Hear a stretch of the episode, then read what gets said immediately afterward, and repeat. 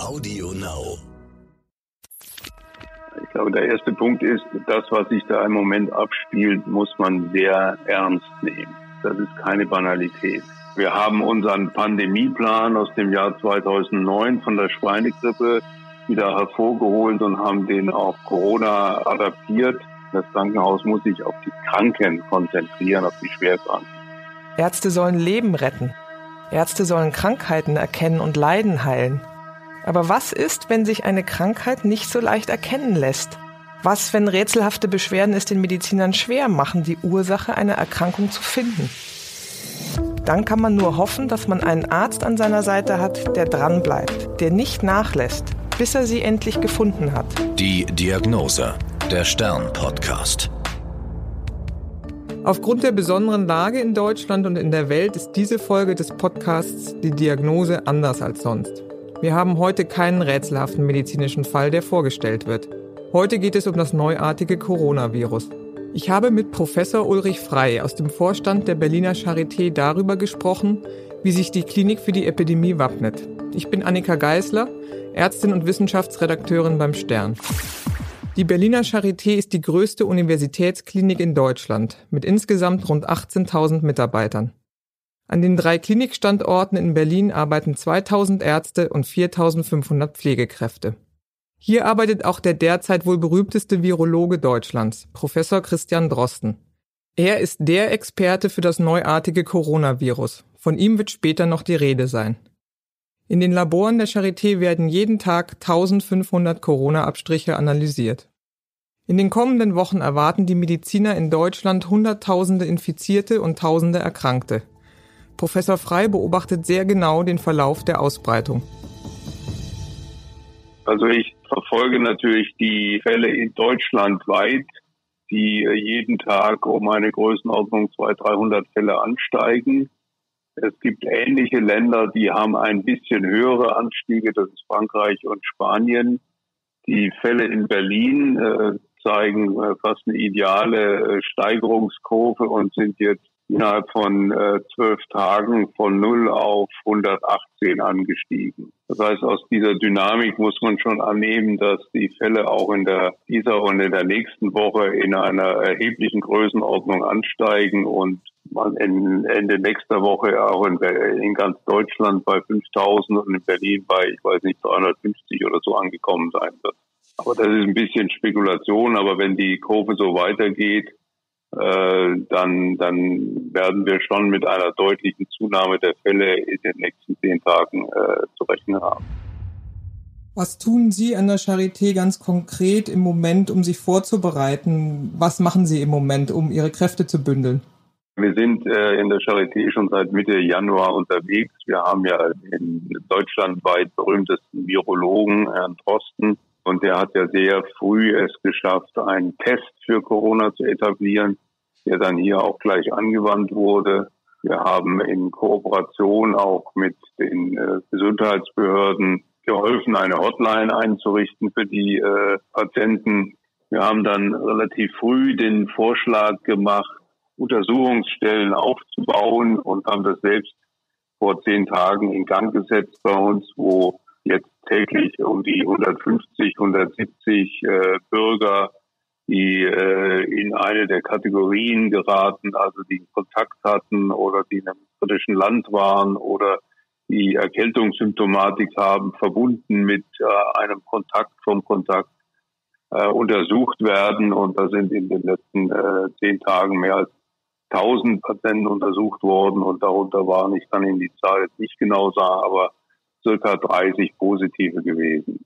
Wir haben unseren Pandemieplan aus dem Jahr 2009 von der Schweinegrippe wieder hervorgeholt und haben den auf Corona adaptiert ähm, und haben intern äh, Gremien in Gang gesetzt, wie eine tägliche Telefonkonferenz eines sogenannten Pandemiestabs, wo äh, die klinischen Bereiche, die Notaufnahmen, äh, die Pflege, die Unternehmenskommunikation, die Logistik und alle vertreten sind und jeweils abstimmen, was in den nächsten 24 Stunden notwendig ist. Wir haben eine Pandemie-Arbeitsgruppe, wo sozusagen jeder, der auch nur irgendwie damit befasst ist, von der Apotheke bis zum Labor und so weiter, die wöchentlich tagt. Und wir haben natürlich auch äh, unsere Ressourcen uns angeguckt und äh, äh, das ging auch schon durch die Presse. Wir haben in der letzten Woche eine Bestellung für weitere 100 Beatmungsgeräte. Im Moment haben wir eine Zahl von 364 beatmungsfähigen Intensivplätzen. 364 Intensivplätze mit Beatmungsfähigkeit, die ja sehr groß ist. Wenn Sie jetzt weiter in die Zukunft planen, ist das jetzt erstmal naja, so die Zahl, mit der Sie arbeiten und sagen, ja. da sind wir gut aufgestellt? Nein, nein, nein, nein. In diesen 364 Betten liegt fast in jedem Bett ein Patient im Moment. Mit der Frage, wie kriegt man oder wie kann man zusätzliche äh, Kapazitäten äh, gewinnen? Und da denkt man natürlich in zwei Richtungen. Erstens, dass man das sogenannte elektive Programm, das heißt planbare, verschiebbare Operationen, Diagnostik, stationäre Aufnahmen, dass man die absagt oder verschiebt, um damit Betten frei zu bekommen. Sozusagen die eine Möglichkeit. Und die andere Möglichkeit ist tatsächlich, dass man Räumlichkeiten findet, wo man zusätzliche Betten und zusätzliche Beatmungsgeräte aufstellen kann. Eine weitere Möglichkeit, sagt Professor Frei, wäre, andere Räume zu finden. Auf dem Gelände der Charité gäbe es zum Beispiel die Klinik für Infektiologie. Sie würde Platz für 50 weitere Patienten bieten, die man dort isolieren kann. Noch eine Reserve wäre die sogenannte Campusklinik. Ein Containerbau, der während der Umbauarbeiten am Charité-Hochhaus als Ersatzklinik genutzt wurde und in dem heute Büroräume sind. Innerhalb einer Woche, so frei, könnte auch dieser Platz genutzt werden. Eine dritte Option. Eine Containerklinik am Standort Benjamin Franklin, die in wenigen Wochen in Betrieb genommen werden könnte. So erhielte die Charité rund 500 zusätzliche Betten. Das alles kann aber nur funktionieren, wenn das nötige Personal vorhanden sei, sagt Frei. In Italien wurden Aufrufe gestartet. Pensionierte Ärzte, Medizinstudenten, Pflegekräfte in Rente. Jeder wird gebeten, mitzuhelfen. Versuchen Sie auch das Personal aufzustocken und wer kommt im Moment in Frage? Genau diese Klientel, diejenigen, die früher in äh, Ruhestand gegangen sind. Wie ist das denn mit der Schutzausrüstung für Pflegekräfte und Ärzte? Ist das genug vorhanden? Können Sie das nachordern? Und man muss ja auch wissen, wie man damit umgeht, damit keine Ängste entstehen, damit die Leute arbeiten können. Gibt es da Schulungen? Was machen Sie da im Moment? Da gab es auch Engpässe, aber im gegenwärtigen Zeitpunkt haben wir ausreichend äh, Schutzausrüstung für die Mitarbeiter, die äh, das bedürfen. Und äh, es gibt im, äh, im Netz oder so gibt's kleine YouTube-Clips zur Frage, wie man äh, sich äh, schützt und kleidet. Äh, also das, das ist, glaube ich, äh, in guten Händen.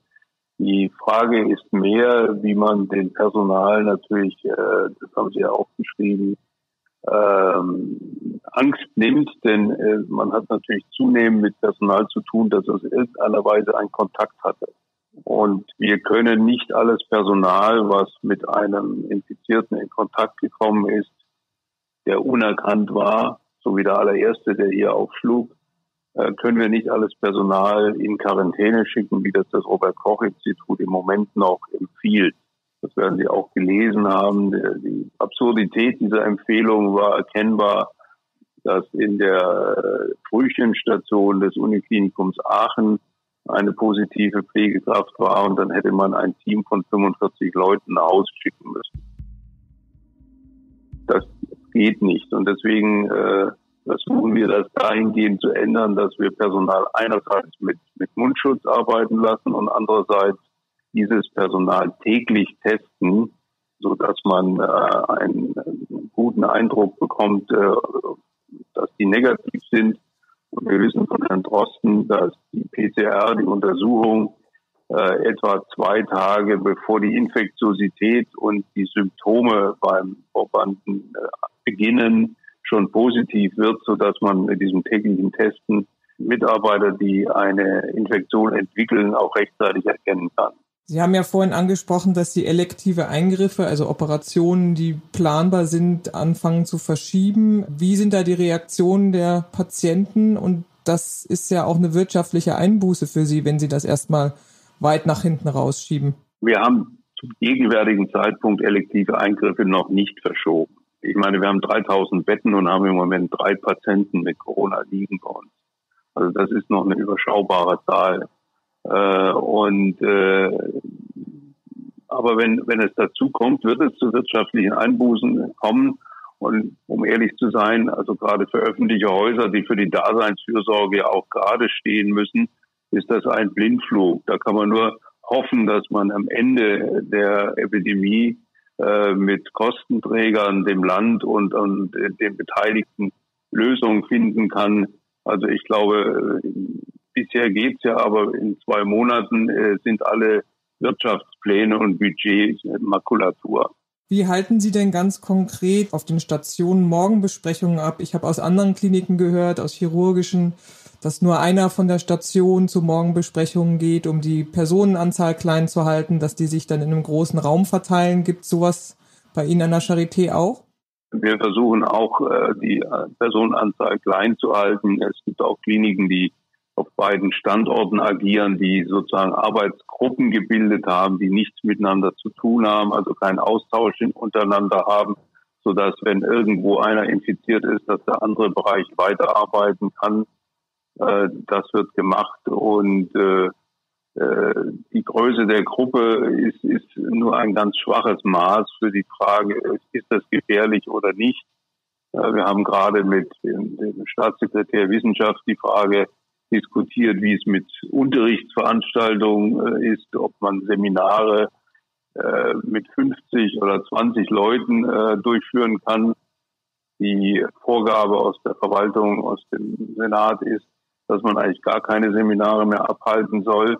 Und das, das spricht ja auch eine gewisse Evidenz dafür. Wir haben gerade als Beispiel einen Professor aus dem Verkehr ziehen müssen, weil er bei einem Elternabend neben einer Corona-positiven Mutter gesessen hat. Sie können sagen, zehn sind weniger riskant als 20, aber äh, so ganz sicher können Sie es nicht ausschließen. Auf dem Gelände der Charité wurde eine Untersuchungsstelle für Menschen eingerichtet, die aus einem Risikoland eingereist sind, Kontakt zu einem Infizierten hatten oder besondere Symptome zeigen. Dieses Gebäude steht isoliert von der restlichen Klinik. Hier werden täglich etwa 180 Patienten untersucht. Personal, bei dem der Verdacht auf einen Kontakt mit einem Infizierten besteht, so erklärt mir Professor Frei, wird täglich auf Corona getestet. Die Ergebnisse liegen sehr schnell vor. So verhindert man, dass bei jedem Verdacht Mitarbeiter oder ganze Abteilungen 14 Tage zu Hause bleiben müssen. Das Gute an dem Test, den das Team von Professor Drosten an der Charité entwickelt hat, etwa zwei Tage vor Beginn der Symptome und bevor ein Infizierter ansteckend ist, zeigt er, ob jemand das Virus hat. So könne man mit dem täglichen Testen Mitarbeiter, die eine Infektion entwickeln, rechtzeitig erkennen, sagt Frei. Viele von uns suchen derzeit in Drogerien und Apotheken vergeblich nach Desinfektionsmittel. Der Nachschub für Schutzausrüstung dagegen in der Charité ist unproblematisch, erfahre ich. Wie sieht es denn mit dem normalen Equipment aus? Also das normale Equipment kann man nachbestellen und da ist auch kein, da wird auch nicht gehamstert äh, bei Operationsbestecken oder solchen Dingen. Wo es einen Engpass gibt, sind Desinfektionsmittel. Die sind nicht so einfach zu beschaffen und wenn man sie beschaffen kann, dann äh, bieten sie die Hersteller zum Teil in sehr großen Gebinden an, die man dann selbst nochmal umfüllen muss. Ich kann natürlich auf Station keinen 1000 Liter Tank stellen. Der steht dann in der Apotheke und da muss äh, umgefüllt werden in die üblichen äh, 1 Liter Gebinde. Sind Sie denn regelmäßig mit Ärzten aus Italien im Austausch, was man beachten muss, was man besser machen könnte in der Aufstellung? Na, also ich nicht persönlich, aber unsere Intensivmediziner haben deutliche Kontakte nach Italien und, und äh, äh, haben natürlich auch ein paar Erkenntnisse gewonnen äh, über die Verläufe da. Äh, und äh, ja, die, die sehen, dass die, oder das berichten sie mir auch, dass die Situation in Italien schon, schon richtig dramatisch ist. Äh, auch zu so Themen wie äh, Triagierung, dass man Hochbetagte nicht mehr beatmet und solche Dinge macht die Triagierung, also das Auswählen, wer ist wie schwer erkrankt und welche Symptome hat er und wer bekommt welche Behandlung. Sagen wir mal, es kommen mehr Erkrankte, als dann Behandlungsplätze da sind. Haben Sie da sich schon darauf vorbereitet, wie das laufen wird? Macht das ein Arzt? Macht das ein Computerprogramm? Macht das ein Gremium? Wer bekommt welche Behandlung im Ernstfall? Ein Computerprogramm macht es auf gar keinen Fall. Nein, wir, wir versuchen im Moment mit allen Mitteln, die wir haben, zunächst einmal den Bedarf zu decken. Äh, und natürlich äh, hat äh, sozusagen solche Entscheidungen hat man auch sonst im sonstigen äh, Leben als Intensivmediziner zu tun, dass man manchmal für den einen oder anderen Patienten kein Bett hat oder es äh, erst verzögert hat. Ähm, ganz perfekt ist da die Medizin nicht, aber wir haben bisher jetzt für diese Fragen äh, kein Ethikkomitee oder sowas eingerichtet, wenn auch dieser Gedanke schon durch meinen Kopf gegangen ist. Ja, Sie haben es ja angesprochen, die Zustände in Italien, wenn dann hochbetagte Patienten nicht mehr beatmet werden können. Man wünscht sich das jetzt nicht für Deutschland, aber es kann ja sein, dass man dann solche Entscheidungen fällen muss und Kriterien aufstellen muss, wonach man entscheidet. Natürlich, natürlich. Äh, man darf aber nicht unterschätzen, dass man diese Altersgruppe auch äh, bei vielen Patienten Patientenverfügungen findet. Sie meinen im Rahmen, was gemacht werden soll im Ernstfall und was nicht? Die Intensivmedizin mhm. ausschließen für sich. Welche Auswirkungen ähm, haben Sparmaßnahmen aus den vergangenen Jahren auf die jetzige Situation? Ist die Charité da so betroffen wie andere kleinere Kliniken, die darüber sich beklagen? Aus Italien hat man ja oft von den Intensivmedizinern jetzt gehört und vom Pflegepersonal, ja, unsere Intensivstation ist im letzten Jahr halbiert worden. Äh, wir haben viel, viel weniger Personal. Ist das an der Charité auch so, dass Sie ja solche Zwänge haben und das jetzt für die jetzige Situation ungünstig ist? Ja, man muss ganz ehrlich sein, man hat natürlich in den letzten zehn Jahren äh, das Krankenhaus auf die schwarze Null getrimmt. Auch das öffentliche Krankenhaus, auch die Universitätsklinik. Wir machen keine Rendite, aber wir dürfen auch keine Verluste machen. Das das äh, sozusagen der Eigentümer, das Land Berlin, will das nicht haben. Und in dem Rahmen ist natürlich in vieler Hinsicht auch gespart worden. Und äh, das merkt man am stärksten nach wie vor im Personalbereich. Äh, zwar haben wir schon seit etwa fünf Jahren in der Charité eine Trendwende in der Hinsicht, weil wir hier ja als erstes Uniklinikum oder erstes Krankenhaus in Deutschland überhaupt einen Mindestbesetzungstarifvertrag mit Verdi hatten nach vielen Streikaktionen und, und Konflikten, sodass wir seit äh, in den letzten vier Jahren eine Größenordnung von knapp 400 zusätzlichen Pflegekräften aufgebaut haben. Das macht die Sache schon ein bisschen einfacher für uns. Also wir konnten auch relativ einfach die Mindestbesetzungsvorgaben von Minister Spahn erfüllen aber gut ist die Besetzung nicht. Wir haben nach wie vor einen schweren Mangel an Intensivpflegekräften, an Pflegekräften in der Kinderklinik. Also je spezialisierter die Pflegekräfte sind, umso rarer sind sie. Die ganzen Reden über Beseitigung des Pflegepersonalsmangels halt in, in den letzten zwei Jahren haben ja bis auf die Anstellung von ausländischen Pflegekräften sonst quantitativ nicht befruchtet, nicht viel gemacht. Ist denn in so einem Fall die Überlegung, Sie haben ja nun sehr viele Medizinstudenten, dass die mithelfen können? Ich meine jetzt mal außerhalb von praktischen ja, Menschen, die noch keine fertigen Ärzte sind, aber sicherlich nützlich und dienlich sein können? Also dieser Gedanke existiert natürlich insbesondere, weil man absehbar damit rechnen muss, dass möglicherweise das Semester abgesagt wird. Das soll ja im, im April beginnen, ist jetzt schon äh, von der Wissenschaftsverwaltung äh, nach hinten verschoben worden. Und äh, so wie ich im Moment die Entwicklung auch dieser Epidemie in Deutschland mir angucke, kann ich mir schwer vorstellen, dass man im Sommersemester ein reguläres Semester zustande bringt. Und dann ist es durchaus naheliegend, natürlich mit den Medizinstudenten, mit den Studierenden zu sprechen, äh, ob sie nicht äh, bereit wären, dort äh, mitzuarbeiten. Mhm. Es ist ja nicht ungewöhnlich, dass Medizinstudierende innerhalb von Kliniken durchaus Aufgaben übernehmen. Also natürlich die, die Sitz- und Sonderwachen, die wir haben, sind ja auch in der Regel Medizinstudenten. Ich habe in meiner Studienkarriere habe ich auch äh, als Nachtsitzwächter gearbeitet und habe Verantwortung für Patienten gehabt. Also das geht, glaube ich. Das wird vielleicht äh, notwendig werden.